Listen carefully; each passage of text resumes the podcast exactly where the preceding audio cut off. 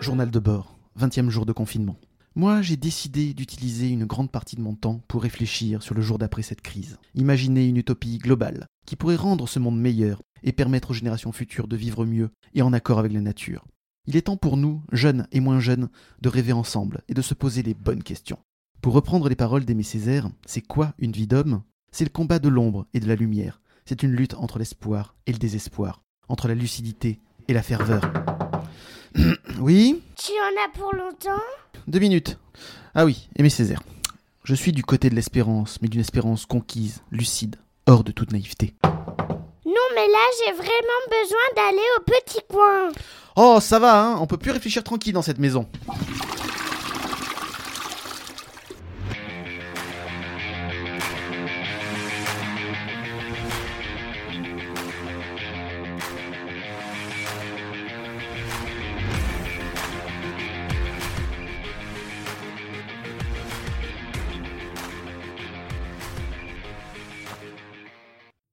Bonjour, c'est Aurélien. J'interromps quelques instants l'émission pour vous dire que lors de l'enregistrement, nous n'avons pas vu le temps passer.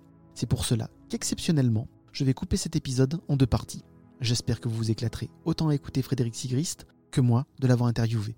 Bonne émission Vous écoutez Des stabiles. le podcast qui vous parle du 9e art et d'animation avec ceux et pour ceux qui aiment rêver à travers les planches de bande dessinée. Pour ce troisième épisode, j'ai le bonheur de recevoir Monsieur Frédéric Sigrist. D'ailleurs, pendant que je vous tiens, gloire à vous Frédéric Sigrist, gloire à vous qui avez réussi à parler de Metal Gear Solid, Sonic, FIFA et toute la geek culture dans votre émission Blockbuster sur les ondes de ma radio favorite France Inter. Oui, je suis fils de prof en pantalon en velours côtelé. Gloire à vous qui avez défrisé la directrice des programmes Laurence Bloch en lui proposant de faire une nuit blanche Game of Thrones. L'histoire en sera témoin. Vous avez transformé France Inter. Monsieur Frédéric Sigrist, vous n'êtes pas que ça. Vous êtes aussi comédien, auteur, chroniqueur, imitateur de François Hollande. Je suis normal, je suis normal. Votre dernier spectacle s'intitule Tout le monde croit que je suis un type bien. Eh bien, vous savez quoi? Je ne vous connais pas personnellement, mais je suis comme Fox Mulder. I want to believe. Frédéric Sigrist, bonjour. Bonjour et, et merci, merci pour ce pour pour ce panégyrique. hein. Vraiment, c'est ça me fait plaisir, ça Ah, me mais touche. c'est c'est amplement mérité. je, je, vous, je vous voue un culte depuis euh, l'émission Blockbuster. Ah bah c'est c'est c'est c'est au nom de toute l'équipe parce que je suis pas tout seul. Bah, je vous remercie. Je vous remercie. Vous, vous pourrez les saluer euh, de ma part. Ça, en tout cas, ils nous font beaucoup de de bien l'été et sur les podcasts. Frédéric, vous êtes prêt pour cette interview? Je suis prêt. Alors, on est parti pour la première partie de l'émission.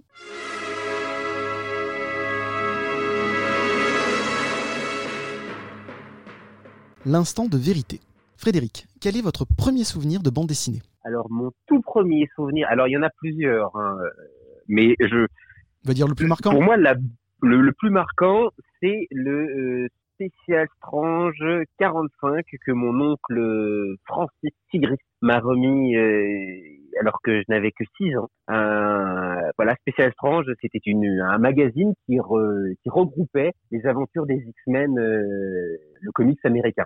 Alors, c'était les X-Men, on va dire old school, avec Wolverine les s'appelait Serval. dans, dans voilà euh, et, et dans, dans ce spécial j'avais à la fois les nouveaux X-Men, euh, l'équipe de Chris Claremont et Dave Cockrum avec euh, Serval, Wolverine, euh, Colossus, euh, Diablo, Nightcrawler, euh, Tornade, Storm, Cyclope, et il y avait également des rééditions des X-Men de, de la première équipe, cette équipe qui avait eu beaucoup moins de succès. Et, euh, et je me rappellerai toujours de ce numéro, le spécial Strange 45, parce que c'était dessiné par Paul Smith euh, sur un scénario de Chris Claremont, et c'était censé être le mariage de Logan Serval avec Mariko Yashida au Japon. Et, euh, et donc moi, je, je découvre cette histoire, j'arrive en plein milieu, je ne sais pas quels sont les personnages, mais je suis fasciné, fasciné par le trait, fasciné par le, le, le, le charisme de Serval, fasciné par Tornade aussi, qui euh, en plus, je crois que c'est un des épisodes... euh, ça doit être même peut-être dans cet épisode euh, où elle prend cette coiffure de punk et c'est elle la, la chef des, euh, des X-Men à ce moment-là. Enfin bref,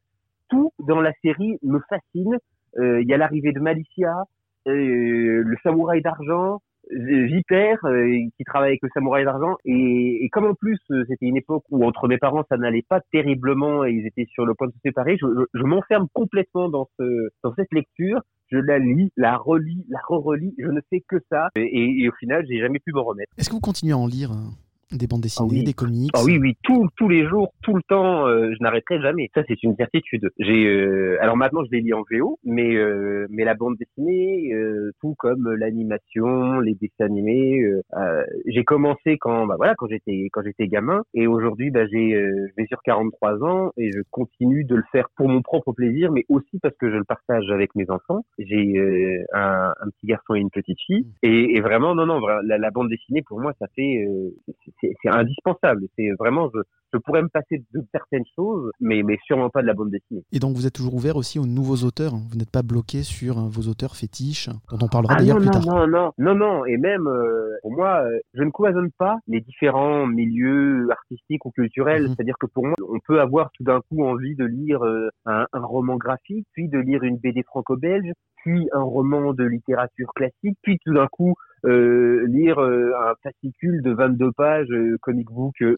enfin, pourquoi se limiter et au nom Mhm. de quoi en fait je me priverais, étant donné que ces différents médias peuvent euh, provoquer une éruption de sérotonine, c'est-à-dire que euh, euh, tout ça donne du plaisir. Donc pourquoi tout d'un coup dire bah tiens je vais me limiter qu'à ça parce que c'est mon champ d'investigation? Non, moi j'adore euh, tout autant les mangas que euh, la, la BD européenne, que euh, les romans graphiques, que les, les, les comic books.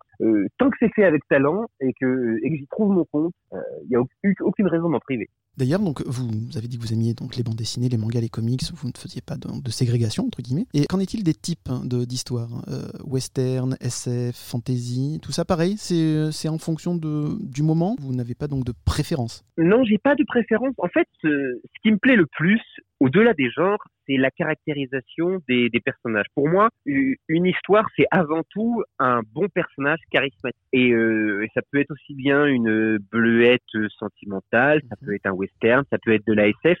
Tant que les personnages, hommes et femmes présents, donnent envie de tourner les pages et donnent envie d'être accompagnés. Euh, Il y a des fois de très très bonnes séries qui ont une belle toile de fond, une époque, euh, une, un genre qui, qui me plaît, mais tout d'un coup ça pêche au niveau de la caractérisation. Je me j'ai pas envie de suivre ce qui arrive au personnage. Je trouve que c'est laborieux et tout ça. Donc au final, bah, je, je me rends compte que c'est avant tout les personnages, euh, même des personnages assis dans une pièce euh, qui se contenteraient d'avoir une conversation euh, euh, sans même qu'il se passe des choses euh, grandioses, ça peut être intéressant tant que les personnages sont bien définis. Pour moi, c'est c'est vraiment ça qui euh, qui détermine euh, le le- l'avancée dans un dans, dans un récit quel qu'il soit. D'ailleurs, donc vous ne vous arrêtez pas au trait du dessin pour choisir une bande dessinée. Il vous faut aussi le scénario, ou même si le dessin n'est pas forcément euh, de votre goût, si le scénario vous plaît, vous continuez. Tout à fait. Parce qu'en plus, euh, j'ai remarqué avec le temps et l'expérience qu'un dessinateur qui va me déplaire un jour ou un âge, Mhm. Il n'est pas dit que dix ans plus tard, euh, je ne lui trouve pas des qualités que j'avais pas vues à Mhm. l'époque. De, de toute façon, de manière générale, même avec le cinéma, euh, et euh, je me garde bien de dire ça, euh, c'est nul. Je, Mhm. je dis jamais ça. Je, je dis pas, euh, je dis que moi j'y ai pas trouvé mon compte, que Mhm. ça ne me- que ça ne m'a pas parlé, mais euh, je respecte vraiment l'i- l'idée que euh, toute œuvre artistique euh, n'est pas censée de s'adresser qu'à moi. Même Star Wars euh, 9 Et ben même Star Wars 9, parce Même que j'ai rencontré des gens, j'ai- rencontré des gens qui aiment ce film. J'ai rencontré des gens qui aiment ce film. Mon, mon fils l'a vu, euh, Mhm. il l'a vu avec d'autres, un autre regard que le mien. Mhm. euh, euh, moi, je, de toute façon, je sais que dès l'instant où je fais partie des fans de première génération de Star Mhm. Wars, j'avais déjà vécu sorte de, de marginalisation dès l'épisode 1, 2, 3. C'est-à-dire que euh, ça me fait rigoler de voir les gens euh, aujourd'hui qui se prennent la tête sur euh, la manière dont a été reçue la nouvelle trilogie, parce que c'est exactement comme ça que la précédente, la prélogie, oui. avait été reçue aussi. Donc, euh, pour moi, des franchises qui dépassent tellement d'années, ça devient au bout d'un moment très, pas- je vais pas dire ridicule, hein, loin de là, mais Mhm. mais ça devient. on- on- quand on dit j'aime Star Wars, ça veut plus rien dire parce que quel Star Wars tu aimes? Certains vont dire bah moi c'est Clone Wars, euh, Mhm. moi c'est que les Oui. épisodes Mhm. 4, 5, 6, C'est beaucoup plus vaste que euh, les moi c'est euh, bah oui oui c'est l'univers étendu, ça c'est tellement vaste. Euh, certains vont dire bah moi c'est Knights of Old Republic, c'est le jeu vidéo. Donc c'est- comme aujourd'hui quand euh, quand on peut avoir des, des, des discussions sur Dragon Ball, Mhm. quelqu'un qui dit bah moi j'aime Dragon Ball, bah est-ce que c'est le dessin animé, est-ce que c'est le manga, est-ce que Mhm. c'est Dragon Ball Z, est-ce que c'est Dragon Ball Super, ou même est-ce que c'est Dragon Ball GT. Enfin c'est euh, donc en fait euh, j'ai décidé de ne plus rentrer dans dans, une- dans cette forme de communautarisme euh, culturelle et, et idéologique euh, parce que voilà, il y a des choses qui m'ont plu dans la nouvelle trilogie ou même dans Star Wars épisode 9 et beaucoup de choses, beaucoup beaucoup de choses qui m'ont déplu. Mais il y a quand même des choses qui m'ont plu. Mais, euh, mais voilà, je préfère parler, décortiquer mes, mes goûts de cette manière plutôt que d'être euh, intransigeant en disant bah voilà, ça c'est mauvais. D'ailleurs, les comics donc datent de plus de, de 50 ans maintenant, beaucoup plus même, hein, presque 75 si je ne me trompe pas. Euh, vous trouvez qu'ils arrivent toujours à se réinventer? C'est toujours souvent des personnages qu'on voit donc depuis des années et des années, euh, Spider-Man, Superman, euh, Batman, et ils évoluent aussi en fonction de la société dans laquelle ils vivent. Est-ce que vous pensez que c'est toujours bien réussi? Alors, est-ce que c'est toujours réussi? Non. Est-ce qu'ils arrivent encore à se renouveler? Oui. Euh, est-ce que c'est plus compliqué depuis euh, qu'ils ont pris conscience de leur pouvoir euh, Mhm. en tant que soft power, euh, c'est-à-dire de- de- depuis que le grand public euh, se précipite en masse voir euh, des super productions Marvel, des super productions euh, DC Comics, Warner et tout ça je trouve que c'est plus compliqué. Euh, c'est plus compliqué depuis euh, qu'ils depuis qu'ils sont devenus mainstream, pour la bonne et simple raison que les prises de risques qui pouvaient avoir lieu avant, bah aujourd'hui très vite elles sont euh, récupérées par euh, des écoles de commerce, euh, des marketeurs en tout genre, et qui font que par exemple, bah, j'en parlais, j'en parlais ce matin avec mon fils, le personnage de Star Lord. Mhm. Le personnage de Star-Lord, euh, chef des Gardiens de la Galaxie, existe en comics depuis des années. Mais la version qui, exi- qui existait de Star-Lord n'avait rien à voir avec la version que le grand public connaît de Star-Lord incarné par Chris Pratt. Il est beaucoup plus aseptisé dans le film? Euh, il est même complètement différent. C'est-à-dire que le Star-Lord de, de- du comics, notamment quand il est revenu euh, il y a quelques années euh, sur le devant de la scène, c'était pendant la saga Annihilation. Euh, il était euh, très bon ami avec euh, Richard Ryder du, du Nova Corps. Et c'était un personnage extrêmement cynique, qui avait toujours des petites vannes à froid, très désabusé, un stratège euh, fini, mais c'était vraiment une, une figure du anti-héros euh, beaucoup plus proche d'un Han Solo euh, première trilogie que euh, ce personnage euh, à la vanne un peu facile tel qu'il a été décrit par James Gunn et Chris Pratt. Et le problème, c'est que cette version étant beaucoup plus populaire aux yeux du grand public, désormais Star-Lord a été complètement réécrit dans le dans le comic Et donc, vous- et il correspond Voilà, c'est ça. Donc dans le comics, il va prendre maintenant les traits qu'on lui a donnés dans le film et non plus voilà sur son personnage original. Voilà, donc il va être amateur de standards musicaux des années 80, il va se promener avec un avec un Walkman, tout ce qui, n'avait jamais été fait avant. Le, le Star-Lord de, de- il y a, y a ça 10-15 ans ne, ne, ne correspondait pas à ça du tout.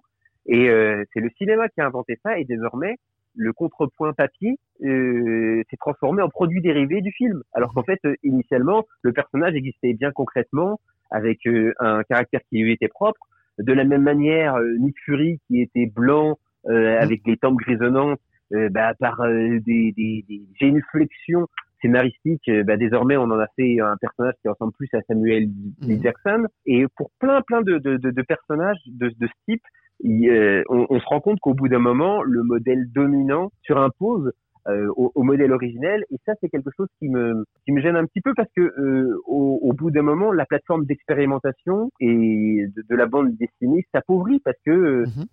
dès qu'elle accepte d'être, de devenir le produit dérivé d'un autre support média, je trouve, je le trouve beaucoup moins intéressant. Il suffit de lire le défi de Thanos en, en comics avec Ron Lim, Jim Starlin. Il, il a bien fallu que cette histoire soit déjà forte en tant qu'elle-même pour qu'elle puisse donner l'inspiration de ce qui a été fait euh, par euh, les frères Russo avec euh, Mhm. Avengers Infinity.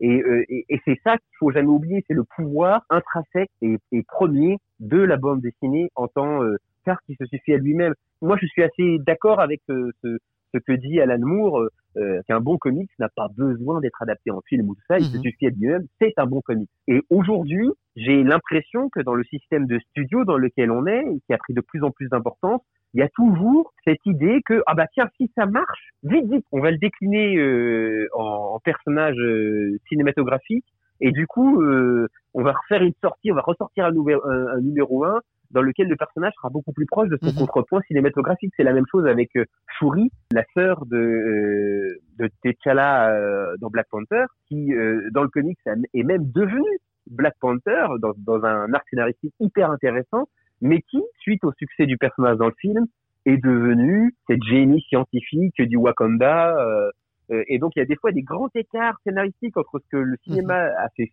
a fait au personnage et ce qu'il était à, la base, qui moi me désole un petit peu. Mais bon, voilà, là c'est c'est mon côté un peu euh, euh, gardien du temple, mais mais voilà. c'est Et donc ça me ça me ça me gêne. C'est pour ça que quelquefois je préfère le, le comic euh, le comics euh, indépendant qui n'a pas encore été adapté euh, où que ce soit, parce qu'il il, il jouit d'une liberté qui est plus intéressante artistiquement, je trouve.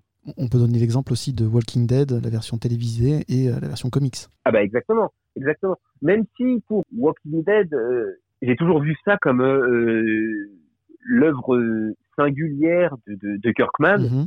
Vous êtes plus invincible. Ah bah oui. Alors là, il y a même pas. Mais pour moi, en fait, euh, pour moi, l'alpha et l'oméga de l'œuvre de Kirkman, c'est Invisible. C'est euh, c'est et c'est évident. Walking Dead, il y a attention, il y a de très très bons Mhm. de très très bons numéros, mais euh, euh, je sentais dans Walking Dead qu'il y avait des moments. euh, alors beaucoup de beaucoup de fans me diront ah non non, il savait exactement où il allait, mais moi, il y a, il y a- Oui. je sentais qu'il y avait des moments où il tirait un peu à la à la ligne euh, et où, où il était un petit peu prisonnier du propre concept qu'il avait qu'il avait défini, alors que dans Walking Dead, dans dans Invisible, Mhm. je trouve que euh, voilà, il- il- tout du long, il a tenu le truc euh, en ayant une sorte de de nostalgie et de respect pour euh, tout ce qui avait été fait avant, c'est-à-dire le Spider-Man des années 60, euh, Superman, etc. Mais c'était, c'est vraiment l'idée que je me fais d'un comic book moderne, frais et, euh, et qui parle euh, à la génération euh, d'aujourd'hui. In- Invincible, pour moi, c'est vraiment le, le- l'œuvre phare de Kirkman. Euh, D'ailleurs, avec tous les comics que vous lisez euh, régulièrement, quelle est la dernière prise de risque que vous avez remarquée dans l'un d'eux? Alors, ça c'est une bonne question. Là, par exemple, on a vu, euh, ça, fait, ça date maintenant un petit peu, mais euh, le fait qu'un Spider-Man soit noir, déjà, ça avait fait un peu réagir il y a quelques années, déjà de ça. Est-ce qu'il y a d'autres? Voilà, Prises de risque dans l'univers du comics voilà, qui vous a marqué Alors en fait, c'est pour moi, je, je, ça, ça, ça peut sembler bizarre, mais par exemple, Miles Morales, ça peut sembler être une prise de risque, mais ça l'était pas tant que ça. Parce que c'est comme euh, le, le Captain America quand Sam Wilson, le faucon, Mhm, dans Captain America, reprend le, le, le rôle de, de Steve Rogers mhm. euh, et qu'il devient Captain America. La médiatisation autour de l'événement est plus importante pour lui.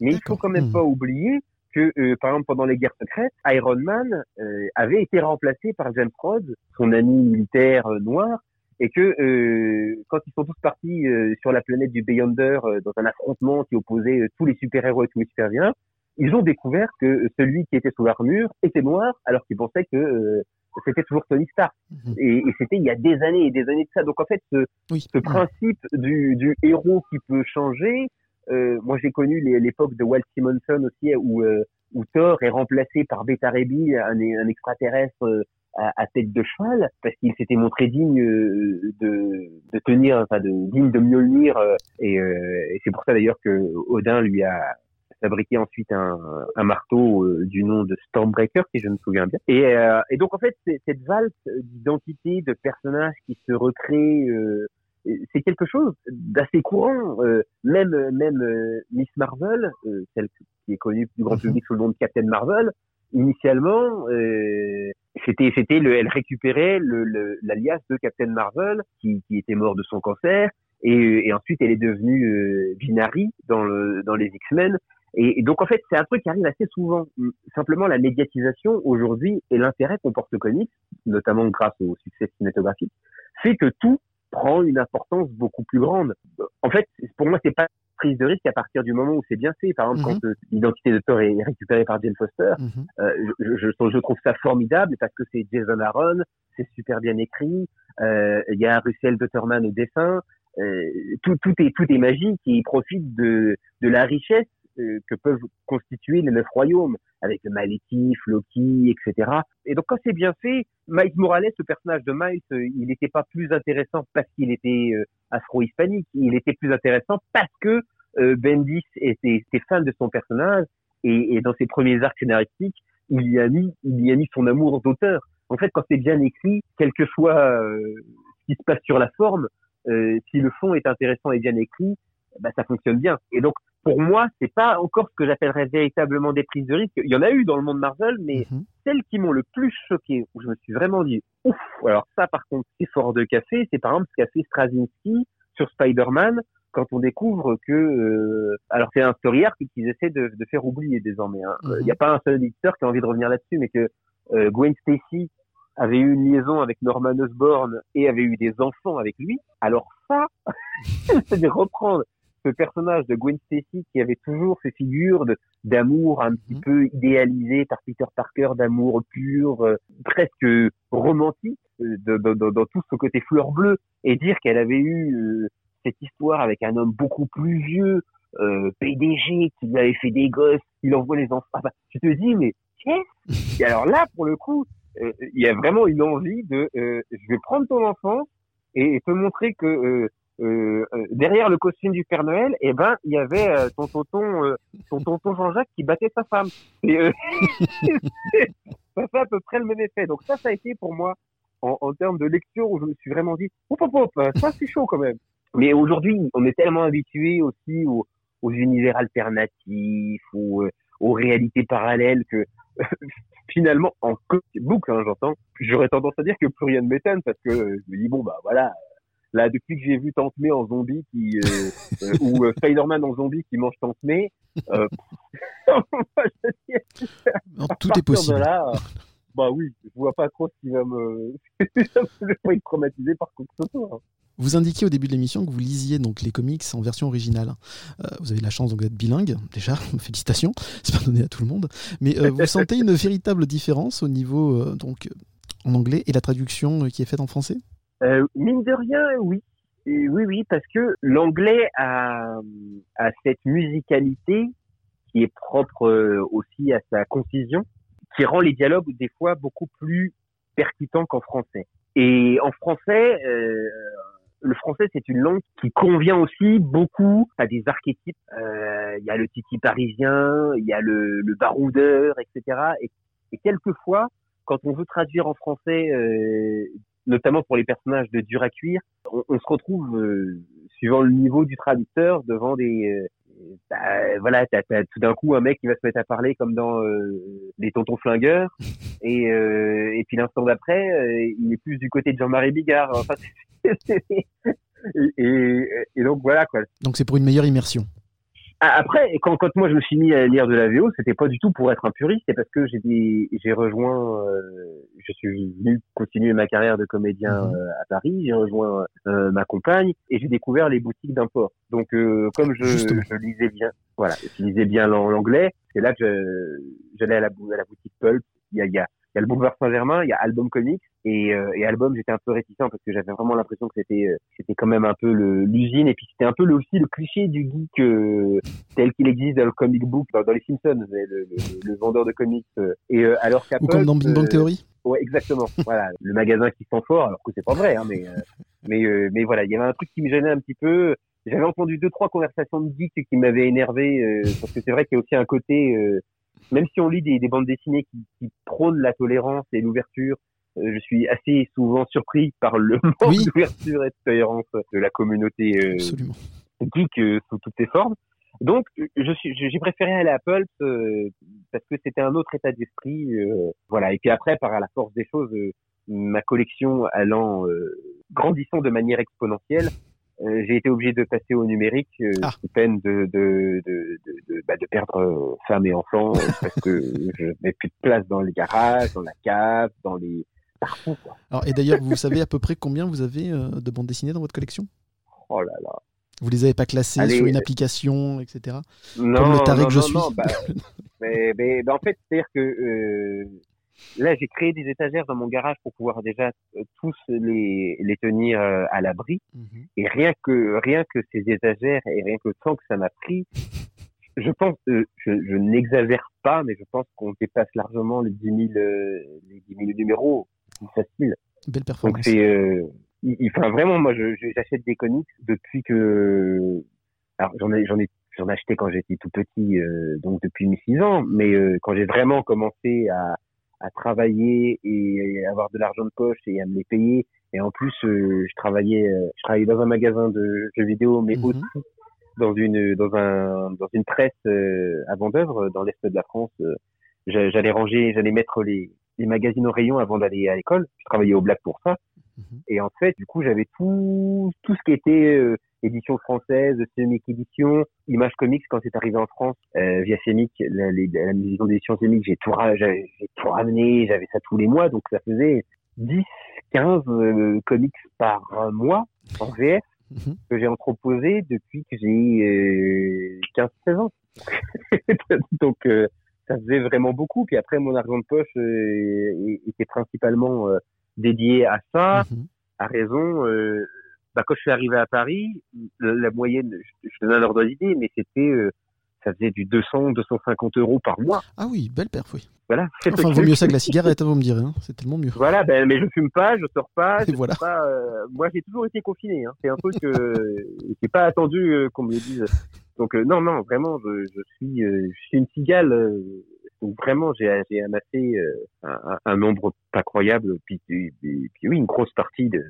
Enfin, faut pas faire le calcul parce que sinon je deviendrais fou. Mais, euh, mais, mais oui. Et il y a ma femme qui, qui, qui vient de passer qui me dit et moi aussi. Vous disiez que vous étiez passé au numérique. Ça, ça vous fait pas un choc? Si vous avez réussi Alors- facilement à y passer.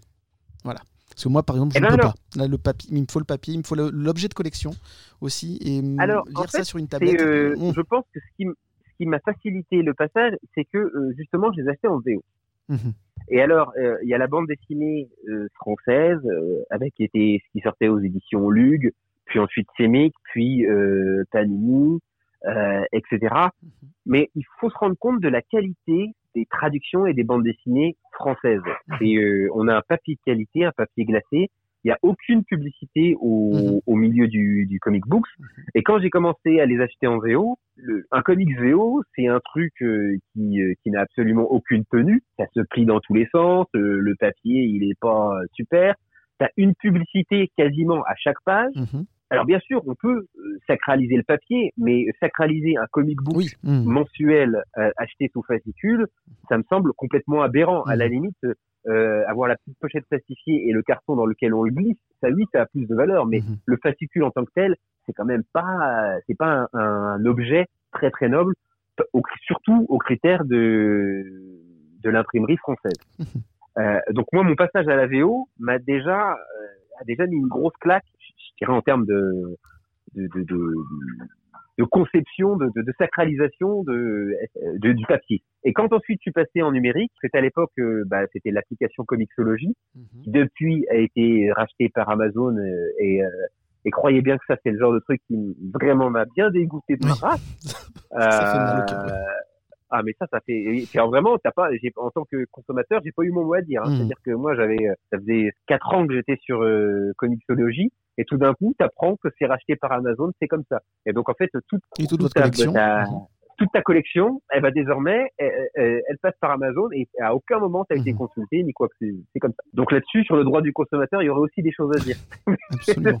mais par contre, euh, quand j'ai commencé à les lire, la lecture guidée, alors évidemment moi je les lis sur un grand iPad aussi, Mhm. donc euh, y a- ça donne vraiment aussi l'occasion de voir des détails, de de- d'apprécier la colorisation, les dessins. Enfin, j'aime bien me plonger case après case, donc je l'ai vraiment pas vécu comme quelque chose de De traumatisant. pour oui de traumatisant. Pour moi, c'est l'histoire qui prime avant Mhm. toute chose, donc euh, je, suis- je suis content de quand je pars en tournée, Oui. euh, bah, je vais me retrouver dans un hôtel le soir, j'allume mon iPad, j'ai accès à toute ma, ma collection, je peux les lire dans le train, dans le métro. Euh, enfin, c'est. Aujourd'hui, mon iPad, c'est vraiment mon outil principal pour tout, en Mhm. fait. J'écris mes, mes, mes chroniques dessus, mes sketchs, je, je compose mes émissions là-dessus, euh, je joue aux jeux vidéo. Enfin, donc c'est vrai que l'outil numérique, ça, euh, ça m'a pas traumatisé parce que je, je m'en sers vraiment beaucoup. Je vous ai toujours pas posé la question, mais vous êtes plutôt Marvel ou DC Ah, alors ça, c'est... Euh... je sais, que vous aimez, je sais que vous aimez tout, mais est-ce qu'il y a quand même une petite préférence pour l'un plus que pour l'autre? Je pense que ça serait, je suis plus Marvel. Je pense que je suis plus Marvel parce que c'est les, les X-Men sont Marvel. Donc Mhm. euh, parce qu'aujourd'hui l'engouement autour des, des Avengers euh, et tout ça, c'est quelque chose qui euh, les, les Avengers sont redevenus cool il y a quelques années, mais euh, ils ils l'ont. Euh, il faut pas oublier que pendant très longtemps, l'équipe phare de, du monde Marvel, c'était les X-Men. Mhm. Et c'est vrai que moi, cette équipe de différentes nationalités, avec un Allemand, un Canadien, un Russe, avec euh, des personnages féminins euh, extrêmement Mhm. forts qui n'avaient pas attendu le mouvement MeToo pour vraiment écrire des, personnages euh, de, de, de, de, de femmes incroyables, complètement indépendantes et qui, voilà, ça, ça, ça, me- ça choquait personne de voir Tornade dire à Cyclope, à Wolverine, euh, ce qu'il devait faire ou ce genre de choses parce que c'était naturel. Phoenix, Jean Grey, entité cosmique la plus puissante, euh, Mhm. Carol Danvers qui devient Binary, euh, ou même Kitty Pride euh, avec son pouvoir intangible, euh, comment elle s'est écrite au fil des années. Il y a toujours eu des personnages incroyables au, au sein des X-Men qui, euh, qui font que j'ai commencé avec euh, avec Marvel. Et, Et dans les voilà, X-Men, donc je pense dans les X-Men aussi, il y a aussi cette euh, question de l'acceptation de l'autre, des différences. Exactement, exactement. De l'acceptation de l'autre. Et je parlais du Special Force 45 euh, qui moi m'avait marqué, mais il m'avait pas marqué seulement parce que c'était ma découverte avec euh, des super-héros. C'était aussi ce que cette histoire impliquait. Un, le leader euh, était, était une femme, une femme noire, avec une, une, une coupe de punk. Ça se passait au Japon. Tout d'un coup, il y avait la- l'arrivée de, de Malicia, qui vraisemblablement, moi, j'avais pas lu les épisodes précédents, mais était une super vilaine. Donc, elle, a, elle ça voulait- dire qu'elle elle avait été du mauvais côté. Et tout d'un coup, parce que ses pouvoirs étaient une malédiction, elle demandait de l'aide à ceux qu'elle avait considérés comme euh, comme étant euh, ses ennemis euh, auparavant. Et ça voulait dire que les personnages n'étaient pas figés dans le marbre, ils évoluaient. Le, le personnage de Tornade changeait physiquement parce que elle, elle avait un boulever- boulever- bouleversement psychologique. Serval, Wolverine, qui était le badass de l'équipe, euh, invitait ses amis parce qu'il allait se marier et tout d'un coup le mariage n'a pas lieu et on voit cet homme euh, hyper dur, combattant euh, émérite avec ses griffes au, au- à la main, qui dans la dernière case euh, verse une larme parce que euh, Mariko Yashida refuse de, de, de se marier euh, avec lui et tout ça sur euh, en l'espace de deux épisodes. Et en fait, cette, euh, ce grand huit émotionnel, euh, cette écriture qu'on retrouve dans le soap opéra, c'est aussi ça qui m'a plu. Cette idée que euh, les, les, les personnages sont riches et ont une, euh, une complexité euh, bah, qui va donner envie de les suivre euh, dans tout ce qui va être une vie en fait. Et je pense que c'est ça qui m'a qui m'a plus plu encore que la dimension de métaphore de l'homosexualité, Mhm. du coming out qu'on peut retrouver dans les X-Men. C'est vraiment cette euh, cette richesse de caractérisation des personnages et quelque chose qui chez DC Comics. Alors maintenant je les je- euh, en, en les relisant, je trouve que euh, ça a changé. Mais à l'époque, j'ai toujours trouvé les personnages de DC Comics peut-être plus monolithiques Mhm. pour moi, Bruce Wayne, euh, Batman, c'est quelqu'un qui est profondément esclave de sa névrose. C'est-à-dire Mhm. que il est mort dans cette ruelle avec ses parents. Il, il- il- et c'est d'ailleurs pas un hasard si dans chaque film on revoit cette scène Mhm. parce que euh, comme s'il était bloqué. Tout- toute sa vie découle de ça. Je, je, mets- je me déguise en chauve-souris, je vais m'entraîner parce qu'il faut que je venge la mort injuste de mes parents. euh, Et, et en plus, son costume appelle ça. On, on le voit, il a ses, ses yeux blancs. Il, il existe beaucoup plus euh, en, en tant que Batman qu'en tant que Bruce Wayne désormais. Et euh, il y a ce côté mythe sacré, euh, c'est Batman. Euh, Il y a ce logo énorme. Euh, et c'est la même chose pour Wonder Woman, c'est la même chose pour Superman. Les personnages de DC Comics sont avant tout des logos, c'est-à-dire des, euh, des marques, des, des icônes. Alors que euh, et ça prend de la place sur leur costume, ça prend de la place dans le ciel. Ils ont ce côté, euh, on sait quand ils arrivent. Quoi. T'as- t'as- ouais, on sait quand ils arrivent. Alors que chez les euh, chez Marvel, c'était plus diffus. Voilà, les quatre fantastiques pouvaient perdre leur fortune du jour au lendemain et, euh, et le, leur brevet. Euh, Red Richard, il avait des problèmes de couple parce que euh, à force d'inventer euh, ses, ses affaires et tout ça, bah, il gérait pas sa vie de famille.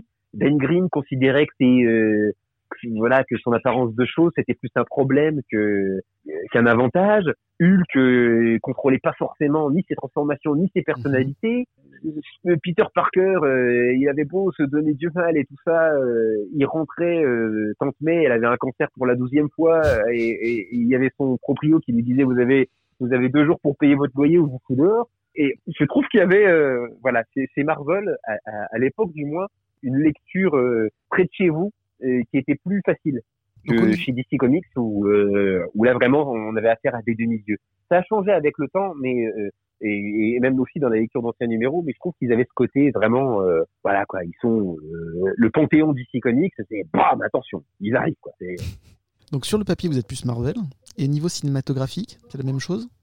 Ah là là là là. Moi, personnellement, j'ai l'impression que, que DC prend plus de risques au niveau cinéma que euh, peut le prendre Marvel. Marvel, c'est la grosse boîte qui veut faire de l'argent et DC a des sujets parfois un peu plus durs. Je sais pas. Par exemple, le dernier Joker, je trouve qu'il va plus loin que n'importe quel autre Marvel.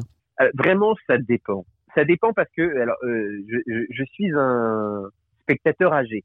Ne dites pas ça. donc non mais non mais non mais ça, ça, ça joue beaucoup parce que du coup Marvel aujourd'hui pour tout le monde oui c'est une, une énorme machine parce que c'est un studio euh, qui en 10 ans a fait un hold-up comme jamais on n'aurait imaginé le faire. Mais euh, ce qui est une euh, ce qui semble être une facilité aujourd'hui ne l'était pas il y a 10 ans. Mhm. C'est-à-dire que euh, il y a 10 ans, il y avait les X-Men à la Fox avec euh, le premier épisode avec Hugh Jackman réalisé par Bryan Singer, c'était il faut il faut se remettre dans le contexte. c'était un film de super-héros qui impressionnait à, à l'époque, c'était Blade Mhm. chez New Line. On y avait encore, on, est, on avait en tête les Superman euh, de Richard Donner. Il y avait eu celui qui, le, le, le, le- il y avait les Batman de Tim Burton, puis ensuite ceux de, de, de, de Schumacher. C'est-à-dire qu'il y a eu un gros passif. Puis on- chez Marvel, on s'est tapé Ghost Rider, Elektra, Daredevil, Catwoman. Donc, euh, Oui, il aura fallu un moment pour se trouver, oui. bah, c'est-à-dire que quand ils ont lancé Iron Man, qui est quand même, euh, quoi qu'on en pense, euh, qui n'était pas la star, euh, Iron Man, c'était pas le personnage culte qu'il est devenu aujourd'hui. C'est-à-dire Mhm. que quand ils ont fait le premier film Iron Man, ils l'ont fait parce qu'ils n'avaient plus, ils n'avaient pas la possibilité de faire Spider-Man, qui était euh, chez Sony. Mhm. Ils n'avaient pas les X-Men parce que euh, euh, le personnage était, était à la Fox et tous ces personnages ils sont partis ailleurs parce que Marvel était sur le point de faire banqueroute. Ils avaient pas d'argent. C'est-à-dire que quand euh, ils ont décidé de financer Iron Man 1 avec John Favreau et de prendre euh, Robert Downey Jr. euh, qui euh, faisait une sorte de retour de la traversée du désert, Mhm. c'était pas le Robert Downey Jr. d'aujourd'hui. C'est-à-dire que le premier film Marvel euh, Iron Man, c'était un pari, mais ça passe ou ça casse. C'est-à-dire que si le film ne marchait pas. Marvel dans son Mhm. ensemble se, se, se, se cassait, se cassait la gueule. Donc, euh, quand euh, euh, avoir lancé ce film-là et dès la fin d'Iron Man se dire, ok, on fait le pari d'un univers étendu, personne, euh, personne ne l'avait fait Mhm. sur le grand écran à l'époque. Et on n'était pas encore dans l'avènement des séries. C'est-à-dire, il n'y avait pas encore Netflix, il n'y avait pas, euh, il avait pas encore ce, ce, ce côté euh, habitude des, des auditeurs à voir des, des histoires qui s'étalent comme ça sur plusieurs euh, sur plusieurs années. Donc, euh, lancer euh, euh, d'abord euh, Iron Man, puis euh, l'incroyable Hulk, euh, puis Thor, jusqu'au jusqu'au premier Avengers de Joss Whedon, on peut, enfin, moi, je réfute euh, le, le, le, le, terme de facilité. Ça n'avait rien de facile. C'est c'est une vision qu'ils ont eue très tôt. Ça a été les premiers à l'avoir et ils se sont donné les moyens de la réaliser. Aujourd'hui, c'est devenu une- un empire parce qu'ils ont réussi en fait à, à, à achever ça. Mais il faut bien se dire que pour euh, avoir euh, Avengers Infinity, euh, Infinity War et Endgame, euh, même s'il y a évidemment des choses à redire sur euh, la manière dont c'est réalisé ou ce genre de choses, moi j'oublie pas que j'ai grandi dans un monde où je viens d'Electra, euh, Ghost Rider, des téléfilms euh, avec Thor et Hulk euh, Mhm. à la télévision, Daredevil euh, habillé tout en noir, euh, des, des, des, des téléfilms cheap, et, etc., où, les super-héros étaient vraiment maltraités. Là, j'ai quand même vu un film dans lequel euh, Rocket Raccoon, Groot se battent aux côtés de Spider-Man, Doctor Strange, face à Thanos, euh, le, Black Order, et où on te parle de Céleste. Donc, en tant que lecteur de longue date, il faudrait quand même que je sois devenu sacrément euh, pour euh, pour ne pas dire euh, ouais Pour bouder votre plaisir. respect ouais c'est donc euh, c'est sûr qu'il y a des choses à dire par rapport à l'importance que Marvel a pris euh,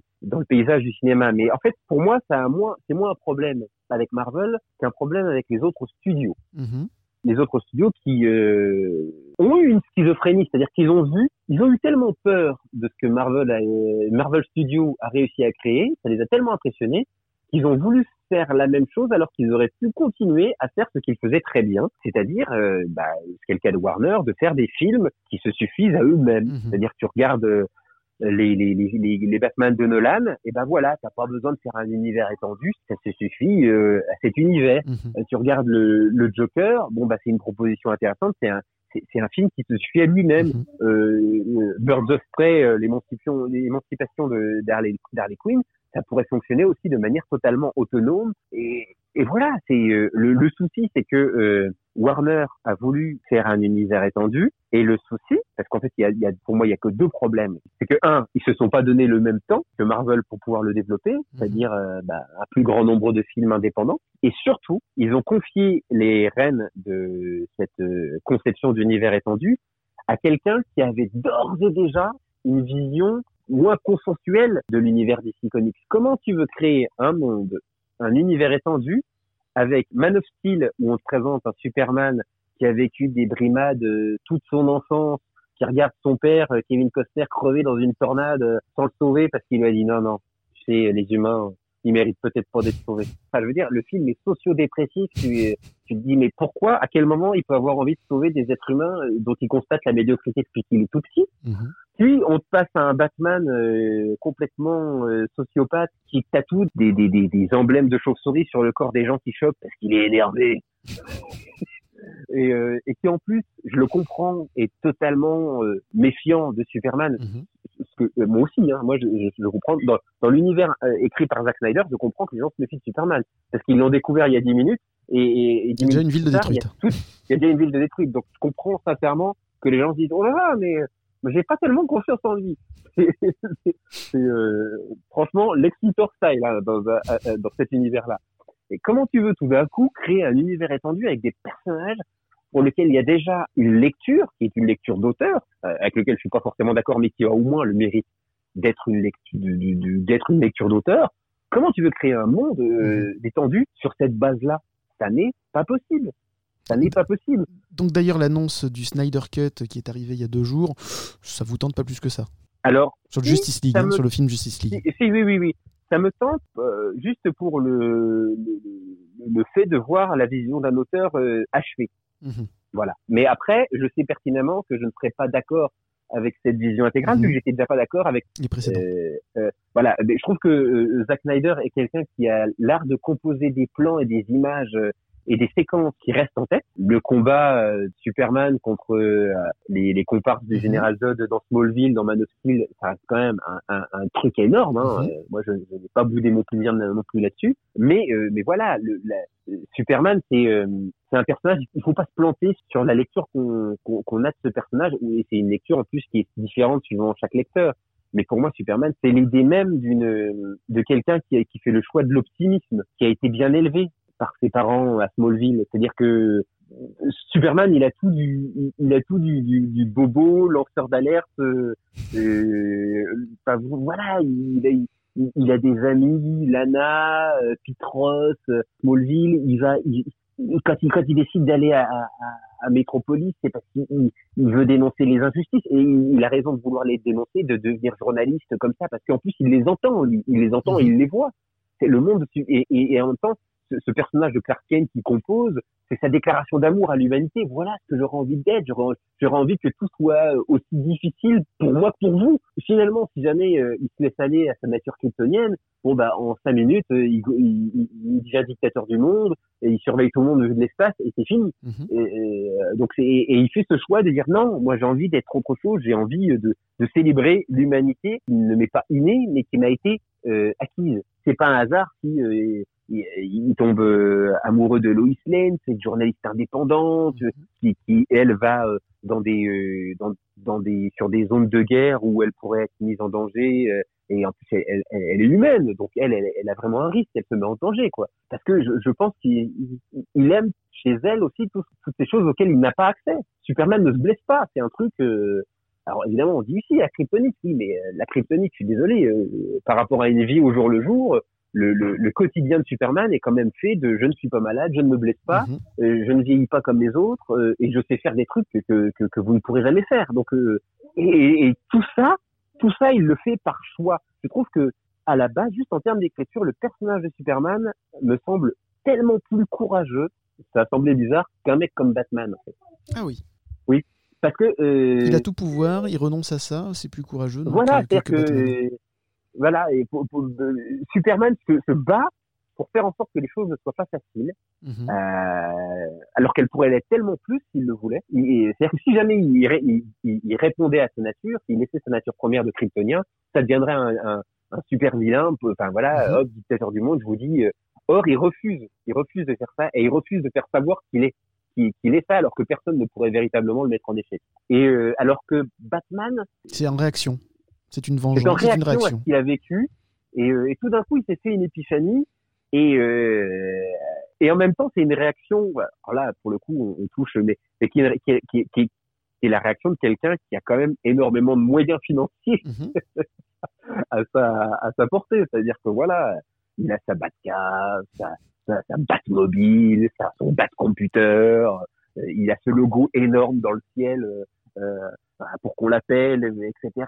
Il y, a, vraiment aussi une forme de d'égotisation de, de, de, sa thérapie chez Batman qui est, euh, qui est, assez phénoménale en fait. J'ai toujours trouvé que Bruce Wayne était beaucoup plus esclave de, de son traumatisme que, euh, que Superman qui finalement lui n'a pas de traumatisme à part celui évidemment d'être le, d'être le rescapé d'une d'une planète qu'il n'a pas connue mais euh, mais qui a fait le, cho- le choix de l'optimisme en fait et, et, et pour moi c'est j'oublie jamais que Superman voit à travers les murs c'est-à-dire que euh, euh, réussir, à être optimiste quand tu entends tout ce que les gens ont à dire Mhm. dans l'intimité de leur foyer quand tu parles à quelqu'un tout en sachant qu'il a peut-être déjà un cancer du poumon parce que tu vois ses euh, Oui. que tu vois des gens s'envoyer en l'air moi c'est un truc que- dont je parlerai dans un spectacle mais il faut pas oublier que Superman a sûrement dû voir Jonathan et Martha Kent s'envoyer en l'air il et, et, et donc il avait des- sûrement Il a pas fait déjà 12 ans de il thérapie était derrière. adopté mais oui et, euh, et en fait malgré tout ça il a choisi de rester euh, euh, de rester ce personnage lumineux et, et optimiste qu'on connaît donc en fait pour moi, quand euh, les gens me disent oh, Superman, il est trop lisse, il est trop, il est trop boy scout, je fais non, non, non. Mhm. C'est quelqu'un qui fait semblant d'être un boy scout. C'est plus profond, ouais. Mais euh, euh, si tu suis le, le carnet de de- d'écriture du personnage, c'est c'est un choix qu'il fait. Il fait ce choix d'être euh, d'être optimiste. Mais pour moi, c'est des personnages beaucoup plus ambigus, comme le professeur Xavier, Mhm. qui, qui te parle d'un rêve de coexistence euh, entre humains et mutants. Bon, ça a changé avec le euh, House of X euh, dernièrement, mais je trouve que l'évolution est formidable. Mais, mais quand même, c'est quelqu'un qui te parle d'un rêve, alors qu'il est le premier à savoir exactement ce qui se passe dans la tête des gens. Mhm. Et donc, pas euh, changer, quand donc. on- ah, il, il suffit de voir comment euh, fonctionne un modérateur euh, sur un site, sur les réseaux sociaux aujourd'hui. Les, les, les gens qui font la modération sur YouTube ou, euh, ou, ou ailleurs, c'est des mecs qui font des, des dépressions tellement ils sont dégoûtés de ce qu'ils lisent au jour le jour. Et ils ne font que lire. Mhm. Imaginez si vous aviez accès à l'intérieur de la psyché des gens en permanence. Ce qui est le cas d'un mec comme le professeur Xavier ou, ou, genre de choses. Et le mec continue d'être optimiste. Euh, Il faut une force de caractère, mais comme on en a rarement vu. Absolument. Après, c'est une lecture qui m'est toute personnelle. Hein, euh, Ah non, mais je la euh, trouve très intéressante et mais- très très juste. Mhm. mais, mais voilà, moi, c'est pour ça que je me suis toujours dit, bah non, c'est euh, non, non, non, c'est c'est facile, euh, c'est plus facile d'être Batman. Voilà, j'ai eu un traumatisme, je m'en remets pas. Donc, je vais passer toute ma vie à en parler. Mhm. et à le vivre euh, parce que quand il s'habille comme ça, et, bah, il, il ne cesse d'en parler, même s'il le dit pas ouvertement, mais il ne cesse d'en parler. Alors que Superman, non. Superman, c'est euh, je suis né super, et ben je vais décider d'être un tout petit peu moins pour, pour euh, que les gens moins puissent essayer d'être super. Enfin, voilà, je trouve que c'est c'est tout aussi intéressant. en fait, à- C'est pas aussi lisse que ce qu'on pourrait prétendre. Je, je- je vais juste digresser sur un point. Euh, vous êtes comédien. Comment expliquez-vous euh, l'importance euh, qu'a le réalisateur sur le scénariste? Il va, le, le réalisateur va prendre un scénario, va le, le réinterpréter à sa manière, et après, en plus, le réalisateur, sa version sera encore réinterprétée par des producteurs qui vont essayer de rendre ça plus bankable. Comment interprétez-vous ça? L'importance du réalisateur sur le scénario Alors, en, en France ou euh, aux États-Unis? Parce que Je- c'est deux schémas assez différents. Ah ben, n'étant pas euh, spécialiste, les deux. En- en- je pense que en France, il y avait, il y a une époque cinématographique dont, dont on s'est jamais vraiment remis, qui est la nouvelle vague. Mhm. Et on a ce culte du réalisateur-auteur, qui n'est pas, qui n'est pas une tradition américaine où on a beaucoup plus l'habitude d'avoir des réalisateurs qui travaillent sur la base d'un scénario écrit par quelqu'un d'autre. Mhm. Mais comme en France, on a ce côté euh, réalisateur-auteur, euh, un peu démurge, euh, Godard, François Truffaut, etc. euh, bah du coup, on n'est jamais vraiment sorti de ça. C'est-à-dire que euh, le réalisateur, euh, c'est forcément celui qui, qui va vouloir, qui, qui va prendre sa caméra pour raconter une histoire qu'il a déjà, il a déjà écrit et qui habite déjà son âme.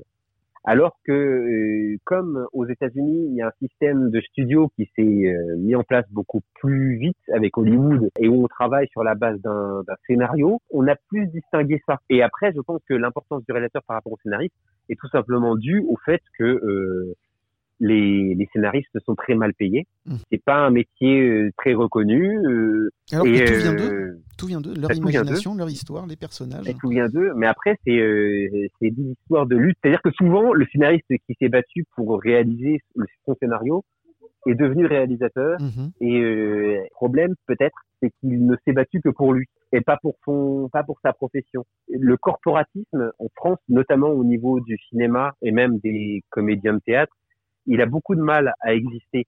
Au- alors qu'aux États-Unis, il y a des, euh, il y a des unions, il y a des, euh, des guildes de scénaristes. Mhm. D'ailleurs, Il y a des vous vous guildes de la, de la grève des scénaristes il y a quelques années euh, au niveau des séries, qui a bloqué euh, l'avancement des séries pendant plusieurs mois pour se faire entendre. Ce sera jamais le cas en Mais France. Parce que, bah parce que euh, y a un syndicat qui existe. C'est-à-dire, vu l'image qu'ont les syndicats en France, Mhm. bah, forcément, ça, ça n'existe pas et ça amoindrit la, la possibilité pour euh, certains corps de métier de se défendre et de faire valoir. euh, euh, il faudrait qu'il y ait un syndicat des scénaristes, il faudrait qu'il y ait un- une, une guilde de réalisateurs, euh, euh, mais il faudrait pour ça qu'on- euh, que les gens se mettent d'accord. Et comme en, en France, on a vraiment privilégié le, une forme de- d'individualisme euh, qui serait euh, quelque part uniquement lié au talent, ah bah si de, si de toute façon tu râles parce que t'as pas assez de talent pour réussir tout seul en fait. C'est-à-dire que très vite quand on commence à parler au nom de certains comédiens où euh, on va dire ah bah oui mais tu dis ça parce que t'es pas connu. Regarde Catherine Deneuve ou Depardieu ils ont pas eu besoin de, de... Bah, parce- et, et donc en fait ça va être divisé pour mieux régner et, et c'est pour ça que ce statut de de la star qui réussit seule uniquement grâce à son talent c'est un mythe qui perdure en France Mhm. et qui rend, euh, euh, bah, qui divise en fait euh, le milieu du, du, du spectacle entre euh, les stars et puis ce monde plus vaste qu'on appelle les intermittents, Mhm. euh, où euh, euh, voilà les techniciens du, du spectacle, etc., dans lequel on va mettre euh, tous ceux euh, qui pourtant travaillent et vivent de leur métier, mais euh, ne sont pas connus du grand public. Oh bah alors c'est qu'il y a une raison pour ça. C'est, euh, mais c'est un, c'est un vrai débat de société. Hein. Mhm. C'est-à-dire que est-ce qu'on commence à regarder des métiers pour leur euh, singularité et ce qu'on exige d'eux, et ça c'est valable pour les métiers artistiques comme pour plein d'autres métiers, c'est-à-dire caissier, euh, boueur, est-ce qu'on regarde les métiers pour qu'ils- la difficulté qu'ils vivent, ou est-ce que on se dit bah non en fait le monde est parfait et ceux qu'on connaît c'est forcément ceux qui méritaient d'être connus. Bah euh, si on étend à ça, euh, c'est un peu le, on en vient, on, on tombe sur le schéma euh, gauche-droite quoi. C'est-à-dire Mhm. que au bout d'un moment, est-ce que les gens riches euh, sont ceux qui ont eu effectivement des avantages ou est-ce que c'est uniquement une méritocratie? Et quand on commence à regarder les choses un peu plus en détail, on voit que c'est beaucoup plus compliqué. Ça se saurait en France si le fils d'eux avait plus de facilité dans le métier du, Bah du cinéma. Ça Bah se oui. saurait. Bah, exactement, bah, ça se saurait. Mais euh, donc voilà, on préfère euh, voilà, lire une interview euh, de Léa Seydoux qui va nous expliquer qu'elle est allée à l'école de la vie. hein. Oui, ça, ça a été dur pour elle. que voilà, s'interroger sur euh, la manière dont on peut véritablement faire lire son scénario, le faire tourner, en vivre ensuite, et comment on paye son loyer au, au, au mois quand des fois on est payé à l'année. Enfin bref, c'est- En tant qu'auteur, est-ce que certaines BD peuvent vous inspirer? Ah, même tout le temps, tout le temps, tout le temps, et même des fois à des niveaux, euh, à des Inattendus. niveaux inconscients. hein. Ah oui, oui, oui. Euh... Ah oui, non, non, la, la, la bande dessinée pour moi c'est, euh... enfin, euh, le, le, le- la manière dont euh, dont un, un comic strip euh, humoristique va être mis en scène. euh, certains personnages euh, euh, ou des situations surréalistes. Enfin, je trouve que oui, oui, tout. tout, euh, Quelqu'un qui, par exemple, je, donne un exemple, aurait envie de, de réaliser un film d'action. Eh ben, je lui conseille bien plus de euh, lire certains mangas Mhm. que de regarder certains films, parce que euh, C'est beaucoup plus rythmé oui, et des fois même c'est euh, c'est déjà découpé, c'est-à-dire que euh, Mhm. on, je parle, on parle souvent de Dragon Ball, c'est c'est un peu l'éléphant dans la pièce et, et ça devient même presque un peu une sorte de, de, de je dirais presque de, de du côté un peu bourgeois, un peu de, de ne pas le nommer. Oh, bah non, ça c'est vraiment le tout venant. Mais un, un, un épisode, un manga de Dragon Ball est, euh, est mieux storyboardé que combien de films d'action Mhm. savoir comment euh, animer euh, un combat. euh, et c'est pas un hasard si Akira Tori- Toriyama était fan des films de Jackie Chan, Mhm. Euh, de, des films de Hong Kong, ouais. euh, voilà, de, de Yuen Bao, euh, Sammo Hung, euh, tous ces films que, que, que j'ai vus, les, les, les films René Château Vidéo en VHS, c'est des, merveilles de, de storytelling, de, mise en scène des, des combats. Et, et aujourd'hui, bah, voilà, des, des, des, des- bah, je, je trouve que il y a des passerelles à faire euh, entre ces différents entre ces différents supports. Je pense que Matrix n'aurait jamais eu la force Mhm. euh, qu'il a eu si à la base Sans il n'y avait pas. Jeff. Darrow en tant que concepteur euh, des, des machines, Steve Cross qui vient euh, du, du comic book, qui a travaillé euh, sur Gambit, des X-Men, etc. C'est lui qui a, qui a fait le découpage de, de tous les films. Les, les, les, les, les sœurs Wachowski ont travaillé en tant que scénaristes pour Marvel avant même de réaliser leur premier film. Donc c'est évident qu'il y a une éducation à l'image qui peut être utile dans, dans différents domaines. Moi, euh, à, à mon échelle en tant qu'humoriste, je sais que quand je fais plusieurs personnages sur scène, quand je les joue, euh, je les imagine dans des cases en fait. Euh, je joue Mhm. un, un personnage qui va sortir une réplique, euh, eh ben il faut que euh, très vite, en changeant, le, je dessine. Moi, à la base, je voulais devenir dessinateur. Avant Ah. de devenir humoriste, je voulais devenir dessinateur. Ça, c'est un, un détail qu'il faut peut-être que je donne. Mais, euh, mais je sais que dans ma tête, je le dessine dans une autre case. Et, en fait, quand je joue plusieurs personnages, dans ma tête, ça apparaît comme une planche de BD. C'est-à-dire, je suis passé de ça à ça. Et en fait, je le dessine comme un comic strip. C'est-à-dire que si par exemple quelqu'un fait quelque chose d'absurde, je vais très vite entrecouper cette séquence où le personnage fait quelque chose d'absurde de- de- d'un autre personnage qui le regarde mais complètement désabusé. Et ça va être, je vais le faire de manière flash. Ça va être deux secondes d'interprétation sur scène où je vais jouer ce personnage qui dit rien mais qui est complètement euh, désabusé. Et je vais refaire le personnage qui est en train de faire n'importe quoi. Mais mine de rien, les gens de la salle vont sont en train de lire une BD sans même savoir qu'ils sont en train de lire une BD. Et, et en fait, c'est ce que je fais. Alors moi, je le fais a- avec mon corps et ma voix parce que euh, au bout d'un moment, j'avais la flemme euh, de rester trop longtemps devant euh, ma, ma table à dessin. Mhm. Mais la logique est exactement la même, c'est-à-dire que euh, je compose des tableaux et ces tableaux, ils, ils sont séquencés. euh, à chaque personnage que je vais euh, que je vais interpréter, c'est euh, la transition, c'est l'espace qui existe entre deux cases dans une planche de bande dessinée. Et justement, donc, ça vous a jamais tenté d'écrire un scénario de bande dessinée?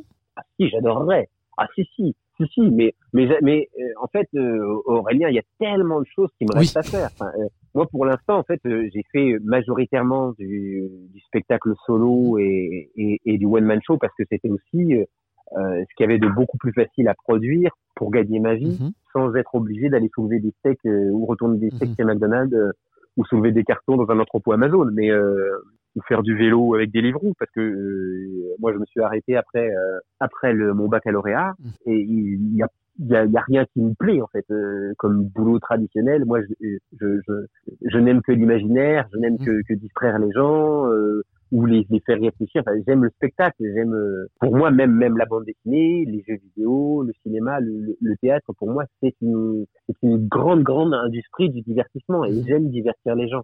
C'est ce que je sais faire. Ça ne veut pas dire que euh, tout le monde aime, hein, loin de là. euh, c'est- je cherche pas non plus à plaire à tout le monde, mais, mais je sais qu'au moins il y a suffisamment de, de, de, de monde qui, euh, qui aime ce que je fais pour pouvoir euh, créer un modèle économique dont je vis depuis plus de dix ans maintenant. Donc, euh, de- donc voilà, c'est euh, c'est juste ça. Mais, mais donc dans ma tête, j'ai évidemment l'envie de de- d'écrire des bandes dessinées. Euh, J'aurais envie d'écrire un jeu vidéo.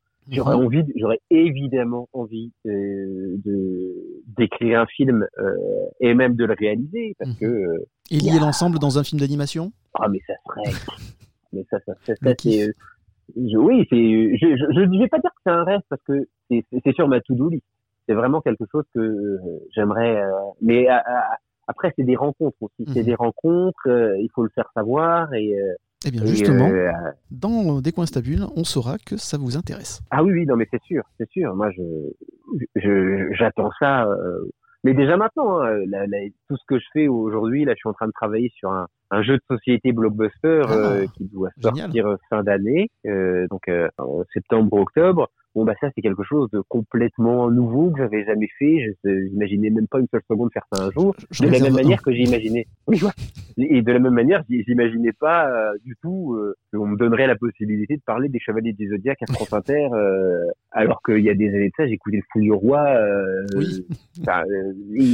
Et, de me dire que maintenant, bah, c'est c'est- c'est une station sur laquelle je travaille, Mhm. mais dans laquelle j'ai même mon émission. Oui. C'est c'est tellement surréaliste en fait. Mais c'était la même chose. Moi, j'ai commencé mes spectacles, j'ai joué dans une, j'ai grandi dans une cité HLM dans l'est de la France.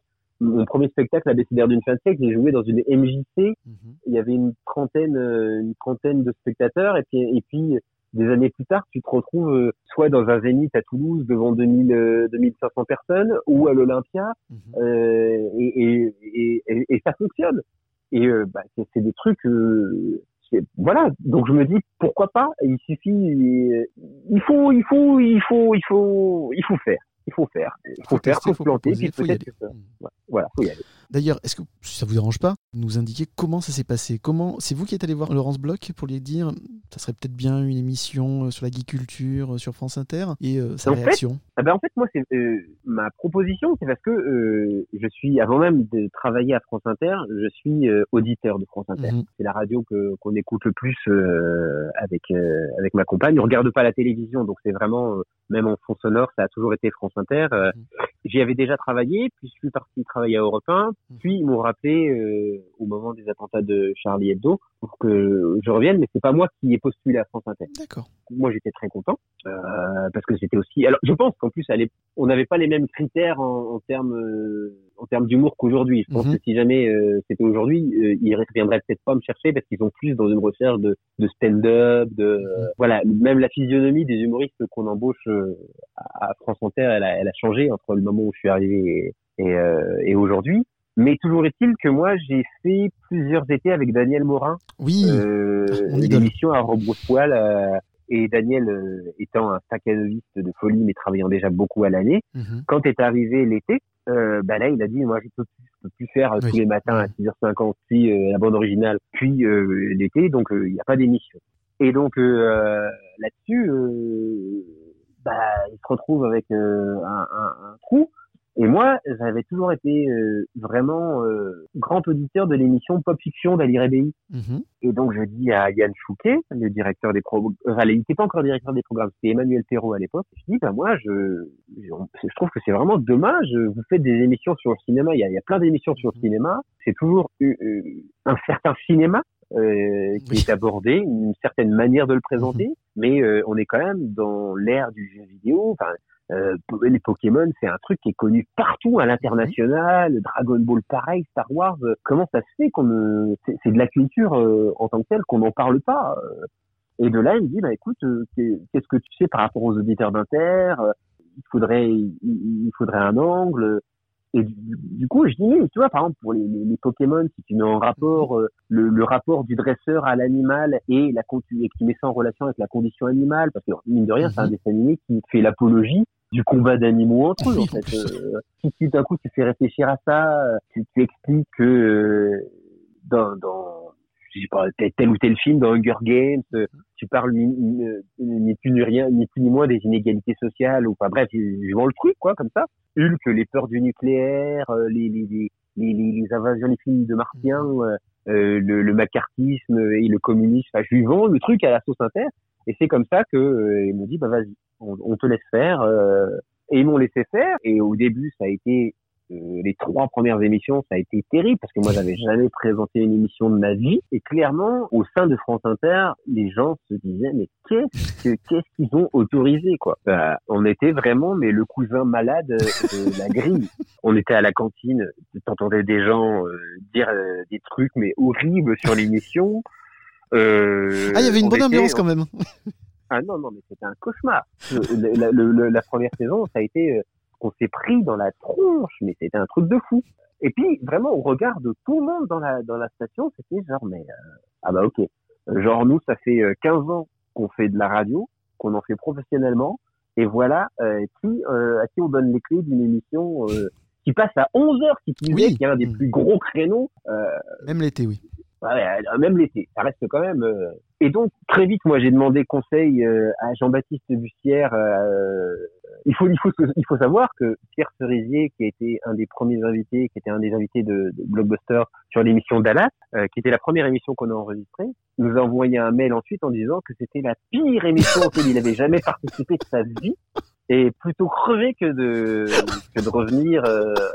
Donc ça, c'était, euh, c'est un truc qui Ça, m'était ça, ça met bien, bien en dans, dans l'ambiance, oui. Ça fait Ah plaisir. bah euh, euh, donc euh, Vous l'avez gardé ce, euh, ce mail Est-ce que vous l'avez ah est-ce que vous l'avez encadré pour dire à quel point ce monsieur s'est trompé? Eh ben oui non mais je toujours bien gardé son nom dans ma tête. Oui, lui, oui. et, euh, parce que parce que voilà quoi c'était euh, c'était c'était un cauchemar. Et, et les, les trois premières quand euh, après j'ai eu le débrief même de la de, de la direction qui avait pas encore écouté les, les, les premières émissions, euh, je me rappelle et j'ai eu un coup de téléphone à 7 heures du matin avant que je parte bosser et je, je suis sorti de chez moi mais j'étais livide quoi. Je me suis dit mais en fait euh, on va vers un accident industriel euh, sans nom. Et donc j'ai euh, j'ai appelé euh, Jean-Baptiste Bussière, le rédacteur en chef de la bande originale, qui n'était pas encore parti en vacances.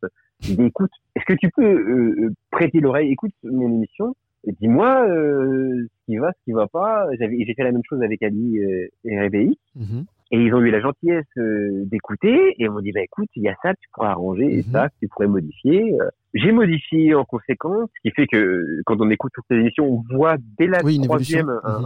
un- un changement. Et tout d'un coup, je pense que ça devait être au bout de trois semaines, s'est passé un truc sur les réseaux sociaux, euh, une sorte de ça, ça a pris. Il y a quelque chose qui a pris. Et forcément, les auditeurs de France que- Inter aussi, les jeunes, ont oui. grandi avec France Inter et donc ont retrouvé une émission qui leur parle aussi. Voilà. Et en fait, euh, à la rentrée euh, de septembre, quand ils ont commencé à regarder les chiffres, ils ont vu euh, les chiffres d'audience. On était à plus de 1 million 3, Bravo. euh, 1 million 300 000 par, et c'était énorme. Mhm. Et ils ont dit oh tiens. Ah, Et donc il y a eu il, il- il y a eu un petit frémissement. Et donc la- l'année d'après, j'ai j'ai dit bah est-ce que je peux je peux refaire, euh, c'est- ça a été plus rapide. Oui. Mais il y avait encore une petite, Encore une petite réticence. Genre, euh, voilà.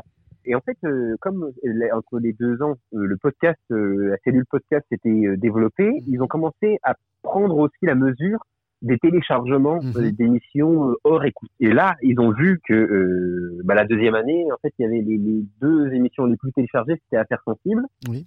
Euh, enfin, même, c'est- c'était même pas Affaires sensibles parce qu'ils n'avaient pas encore rediffusé l'été. C'était nous en premier et en deuxième Affaires sensibles. Ah ouais. C'est-à-dire qu'on était devant Affaires sensibles, logiquement pas possible, quoi. Oui, ça en impose hein, quand même.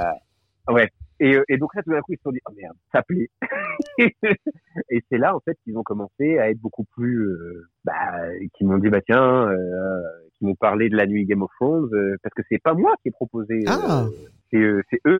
Eux me cherchaient en me disant, est-ce que tu veux, euh, Ah, c'est génial ça. euh, tu, tu veux faire une nuit Game of Thrones, euh, comment tu la ferais? Et euh, et puis vo- et puis voilà comment les choses se- se sont parties. euh. et alors ça me fait rigoler parce que euh, c'est vrai que ça c'était il y a la première émission, c'est donc l'été 2017 et aujourd'hui je vois, bah, ça y a, oui on a fait des petits. À la fois la pop culture s'est vraiment complètement développée sur France Inter Mhm. Parce que euh, il y a évidemment Pop Pop Pop Mhm. d'Antoine Decaune, mais euh, il y a également ça a permis de sanctuariser la chronique euh, De- de- des jeux vidéo D'Olivier euh, Bénis. Mhm. Euh, mais même les même d'autres stations désormais se mettent à faire, à faire des podcasts sur sur le jeu vidéo, sur des séries, et- etc. Et, D'ailleurs, il y a même et- aussi un podcast natif sur les, les- les séries sur France Inter désormais. Oui, le, oui, oui, le écoute, spin-off de, de- du masque et la plume. Bah, en fait, c'est même pas, c'est même plus qu'un podcast. C'est une émission qui est, qui est diffusée tous les samedis par Xavier Le Harper, euh, qui est l'équivalent du Masque et la Plume euh, en version série. Après, euh, je trouvais qu'on avait réagi un peu tard par rapport justement à l'univers des séries, dans le sens où euh, c'est- arrivé au moment où les plateformes de, de diffusion se sont multipliées, Mhm. alors qu'en fait, pour moi, le, la série n'a jamais été aussi forte qu'au moment où euh, elle était vue par tout le monde au même moment.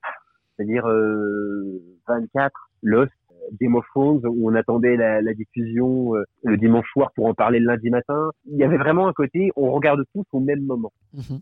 Et à partir du moment où euh, les, euh, les, les plateformes se sont multipliées, je trouve qu'aujourd'hui, euh, c'est plus compliqué d'avoir ce, ce côté euh, collégial et universel parce que bon bah vous pouvez être sur euh, sur euh, la telle série de telle saison de This Is Us pendant que moi je suis sur euh, telle telle saison de Breaking Bad euh, alors que vous vous êtes sur Better Call Saul et où vous, vous vous découvrez la troisième saison de Battlestar Galactica sur Amazon Prime. Est-ce que, que ça est-ce que ça, ça vous gâche pas un peu le plaisir justement?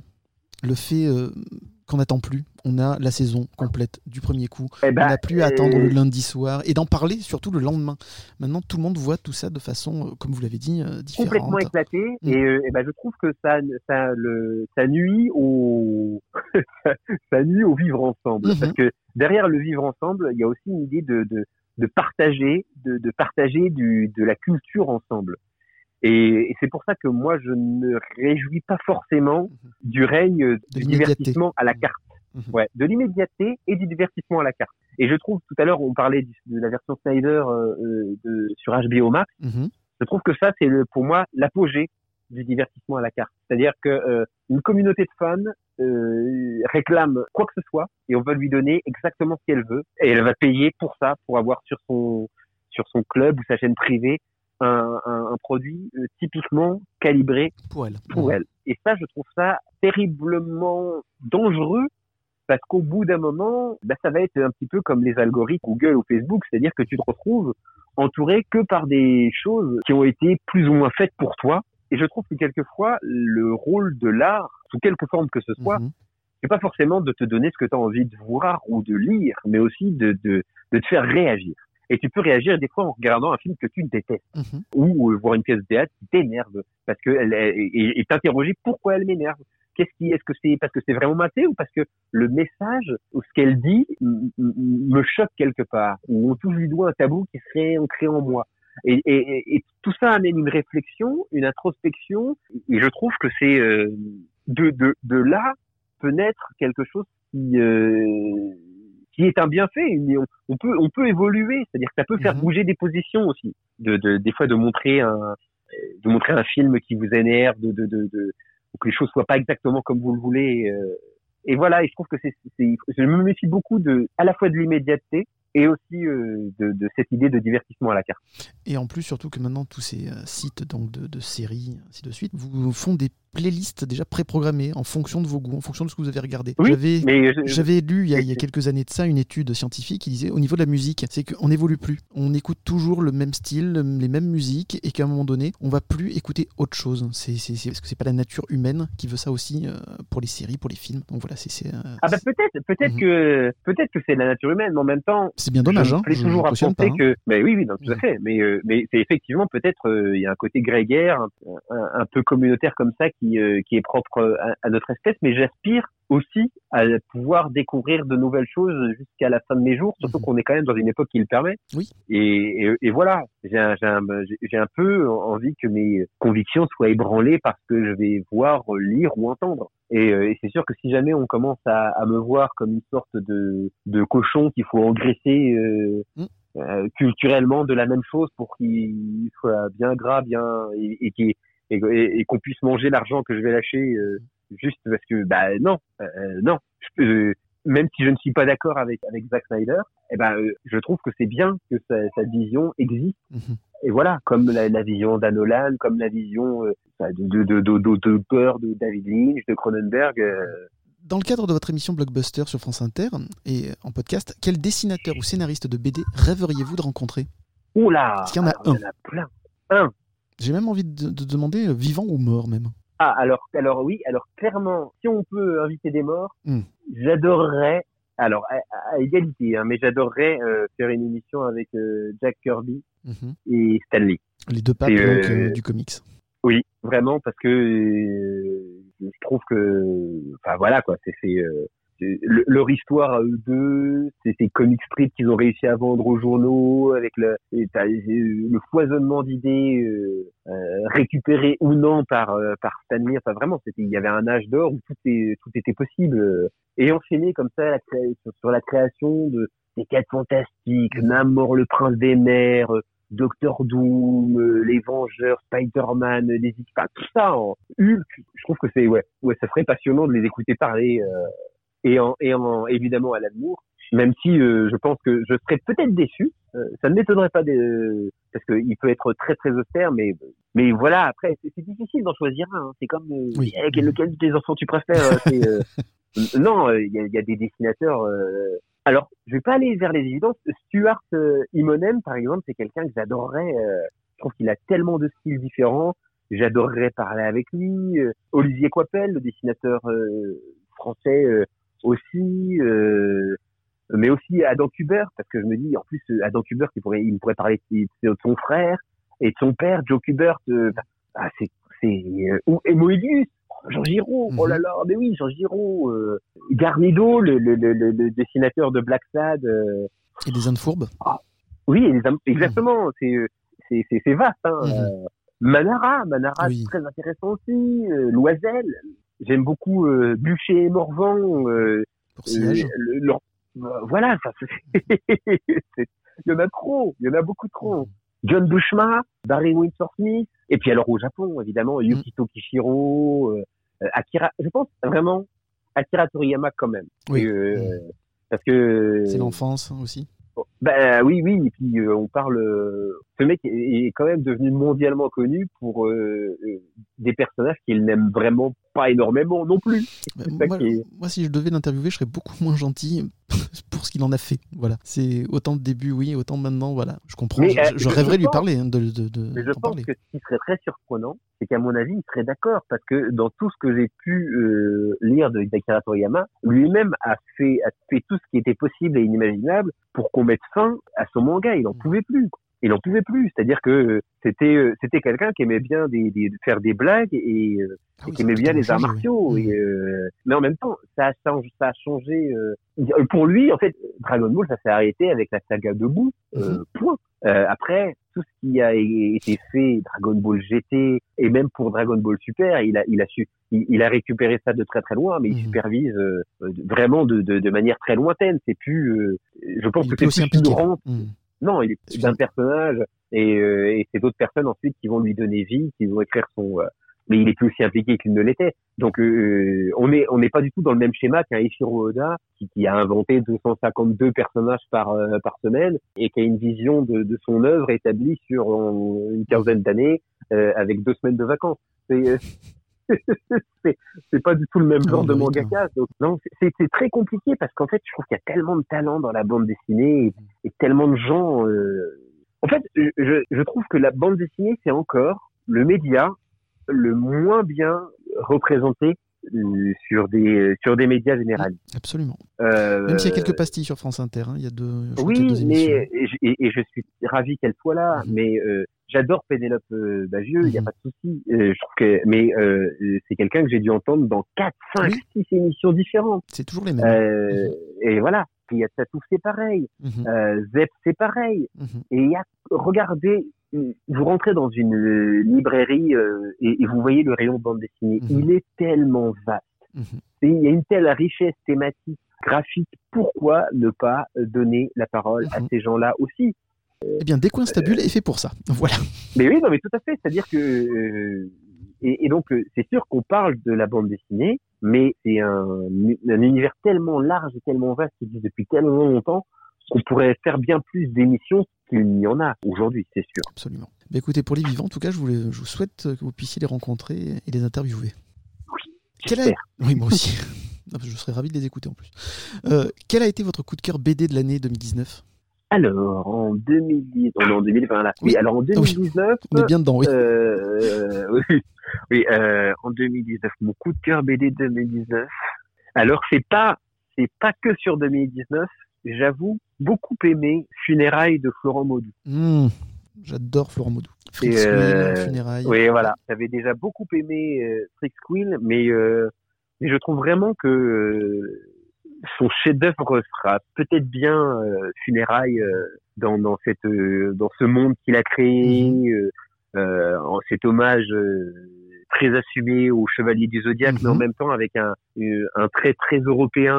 euh, et vraiment cette galerie de personnages hyper charismatiques. Non, j'ai- j'ai- j'ai- j'aime vraiment beaucoup Funérailles. Vous avez lu le dernier C'est tome? vraiment euh, oui oui oui oui. Vous l'avez trouvé un peu euh, plus gore que les précédents? Bah, en fait, moi, j'attendais ça. C'est-à-dire que euh, je, je, je l'attendais parce que euh, euh, depuis le début, il y a quand même, quand on connaît le personnage tel qu'il apparaît dans Freak Squill et tel que là on nous l'avait présenté, euh, j'ai- j'imaginais bien qu'il allait avoir une bascule. Et moi, j'avoue que j'ai- j'aime, voilà, mon- J'adore Conan euh, le Cimérien, j'adore Solomon Kane, j'aime mon jeu vidéo, j'adore God of War. Mon personnage de, de, de comics euh, préféré jusqu'à pendant très longtemps, c'était c'était Wolverine. Je n'aime pas particulièrement les, les, les, les gars subtils. Mhm. J'aime bien ceux qui charclent un peu euh, et qui. Encore que Funérailles, quand même, il a une personnalité bien à lui et on sent les traumatismes dans, dans Freak Wheel. Ah tout à fait, mais mais mais, il est- mais oui oui, mais il est quand même supra badass. Ah oui, clairement. ouais. Et, Mhm. et, et voilà, c'est-à-dire que voilà, moi le, le après ça, ça euh, c'est ce que je disais pour euh, Wolverine, c'est-à-dire que ça demandait ça demandait euh, euh, Wolverine, c'est un grand sensible, hein, Mhm. euh, c'est il, il est fleur bleue, il est, il est bien plus doux que, que laisse, apparaître sa sauvagerie. Mhm. C'est des personnages comme ça que j'aime beaucoup. J'aime bien quand le type est un cador, un guerrier incroyable, mais en même temps qu'il a cette forme de poésie. euh, et donc Funérailles, il incarne parfaitement ça. C'est, euh, mais le trait, ouais, j'adore. Euh, Donc vraiment, ça a été mon, mon coup de cœur, euh, mon coup de cœur de 2000, euh, 19. 2019. Vous vous exileriez sur une île déserte hein, en apportant une seule BD ou série. hein? Laquelle serait-elle? Je sens que ça va être encore compliqué sur ce coup-là. Euh, Vous allez me euh, répondre votre iPad. Comme ça, au moins, on est tranquille. Oui, oui, mais en même temps, je, c'est, ça serait une, une réponse, une fausse bonne réponse parce que j'aurais un gros problème d'électricité assez rapidement. en fait, je pense que je partirais. Alors, en fait, c'est marrant parce que je sais, déjà, je sais très bien à quel. J'allais faire une réponse hypocrite. C'est-à-dire, j'allais- j'allais dire, oh ben, je partirais avec Watchmen. Voilà, parce que je me dirais, c'est bien, c'est, dense, c'est, euh, c'est, c'est complexe et il y a plein de niveaux de lecture. Mhm. Mais je sais que au fond de moi, j'aurais quand même envie de partir avec le X-Men numéro 1 Oui. dessiné par Jim Lee et Chris Claremont, qui est, euh, pour moi a été euh, une de mes plus grosses joies de, de lecteur de comics quand je l'ai eu entre les mains dans la version française. Voilà, c'était c'était euh, c'était vraiment l'âge d'or des dans les années 90 de, de Jim Lee.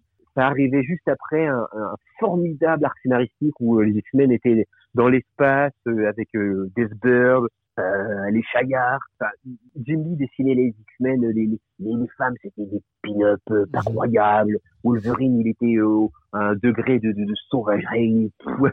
C'est vraiment les années 90 dans tout ce que ça a pas de subtil, mais en même temps avec un super. C'était l'apparition de Mega Red, un des ennemis de, de, de Wolverine euh, avec ses tentacules en carbonadium euh, et Magneto comme ça, tout musclé qui qui, qui, qui, arrête cette navette en plein espace.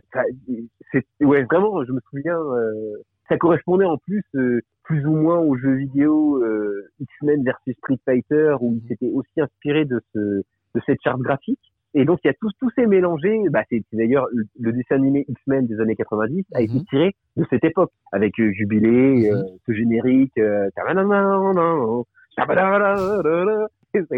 c'est pour une bonne raison. Qui était, une super, euh, qui était un super dessin animé d'ailleurs.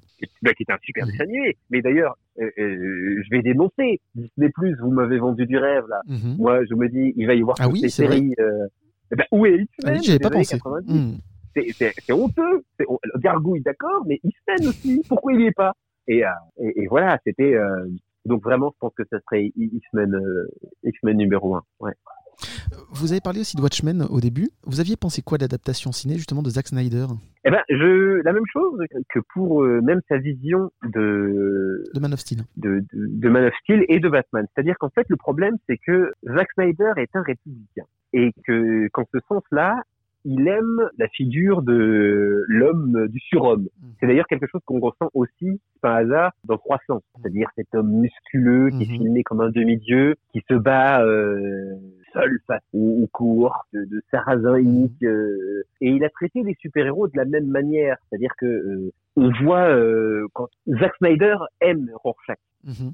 il aime le personnage de Rorschach. Or, Alan Moore n'aime pas le personnage de Rorschach. Il écrit le personnage de Rorschach, mais il ne le, il ne l'idéalise pas. C'est-à-dire qu'on suit, on voit ce qui se passe dans sa tête, mais euh, on se rend compte assez rapidement que le type est, euh, est un sociopathe fini, qu'il est névrosé au dernier stade et Mhm. qu'il est fou. Et donc on voit par le biais des séances de psy, par le biais aussi euh, de ses rapports avec les autres Watchmen, ils sont tous un peu fracasses. C'est pas des euh... Zack Snyder quand par exemple le hibou met son costume, il va lui mettre un très très classe, alors que le hibou dessiné euh, par euh, Gibbons, euh, c'est ça, c'est ça, hein. c'est Gibbons, non, c'est pas Gibbons, c'est un autre nom. Euh, mais bref, le dessinateur de de de, de, Watchmen, et ben en fait, il, est encore un peu bedonnant, il, il est pas, il est pas déifié comme comme Zack Snyder l'a déifié dans son dans son film. C'est pareil avec Silk, Silk Joyeux, Silk Spectre. Là, on est vraiment dans l'érotisation euh, à l'extrême, alors que dans Watchmen, le comic book, il n'y a pas ça du tout. Il n'y a pas, euh, y a pas ce côté à regarder. euh, voilà, là, on est. euh, je, je pense que c'est vraiment ça qui a fait défaut, c'est-à-dire le cette euh, cette fascination qu'il a pour le surhomme. Alors que Alan Moore disait bien, euh, méfiez-vous, ces gens-là ne sont pas sont pas bien dans leur tête. Et je trouve que c'est quelque chose que euh, qui a Qui été bien, pas assez dans le bien film. plus compr- Mm. ouais, qu'on qu'on qu'on trouve qui ressort pas dans le film, mais qui est bien plus ressorti dans la série. Ah, voilà, Euh, justement. Donc, vous pensez que la série est beaucoup plus proche de ce qu'a Ah. voulu Alan Moore dans, sa, dans, dans son comics original. Mais c'est-à-dire que euh, dans euh, en en faisant un pamphlet politique sur le dans le ici et maintenant sur les masses sur ce massacre euh, ce véritable massacre d'A- d'Afro-Américains euh, je pense que euh, quelque part euh, Lindelof est beaucoup plus proche de de, de, de l'esprit euh, de, de base de Watchmen qui est censé être une, une œuvre qui te fait qui te fait réfléchir à ton époque en fait Mhm. et Zack Snyder ne faisait pas ne faisait pas réfléchir à l'époque il se contentait euh, de faire une sorte de copier-coller graphique Mhm. et un peu branchouille euh, et, et vu que par un seul prisme d'une d'une B- d'une BD qui existait déjà. Mhm. Donc c'est c'est pour ça. Après c'est ça reste un film que j'ai vu avec euh, beaucoup de plaisir euh, voilà dans sa version longue mais euh, je me suis dit ah euh, c'est vraiment c'est vraiment très premier degré. Moi, ça a quand même été une claque pour moi de voir des, des super-héros pas manichéens. En fait, les méchants ne sont pas si méchants que ça, forcément, et les, les bons ne sont pas si bons que ça non plus. Et euh, pour l'époque, en tout cas, quand c'est sorti au cinéma, j'ai trouvé que c'était quand même assez, euh, j'allais dire couillu, mais bon, voilà, en comparaison donc des autres super-héros qu'on voyait régulièrement. Les gentils, euh, ils vont taper Ah bah les oui méchants, oui oui etc. oui, Voilà. C'est cet aspect-là, mais ça vient aussi de la BD originale, hein, c'est- bien clair. mais voilà. Mais Mm. en fait, comme, moi- comme je connaissais, comme j'avais, vraiment la, la BD originale en, en tête, Mhm. Ça m'était pas arrivé comme, euh, Oui, mhm, comme une révélation. comme une, comme une révélation. Et puis en plus, ce, ce côté héros plus ambigu que la moyenne. Alors, je l'avais pas forcément, j'avais pas forcément vu au cinéma, mais par contre, je, je trouve qu'une série comme Buffy, qui avait été faite avant, Mhm. avait déjà montré des euh, différentes. Enfin, je, je cite parce que c'est la première qui m'est venue euh, en tête, mais euh, elle avait déjà montré bien à quel point le, la psyché humaine pouvait être euh, Mhm. complexe. Euh, quand on voit l'évolution du personnage de Spike, qu'on voit le passé de Giles, euh, Mhm. euh, qu'on voit même Buffy dans certaines saisons aussi qui euh, euh, qui devenait très très dark, qu'on voit Willow. Oui. Euh, et, et donc en fait, même si c'était pas au cinéma, j'étais déjà dans un euh, dans, dans une forme de presque oui d'habitude prise à l'évocation de la complexité de certains personnages. Donc euh, voilà, ça m'a pas euh, ça m'a pas autant frappé, d'autant que comme je connaissais l'œuvre originelle, euh, Chers auditeurs, vous êtes à la fin de la première partie de l'entretien avec Frédéric Sigrist. Je vous donne rendez-vous très vite pour la suite de cet épisode qui fut pour moi un grand kiff. On se donne rendez-vous prochainement avec de nouveaux invités. Et si ça vous a plu, abonnez-vous à notre podcast. Et suivez-nous sur Instagram et Twitter. Merci encore.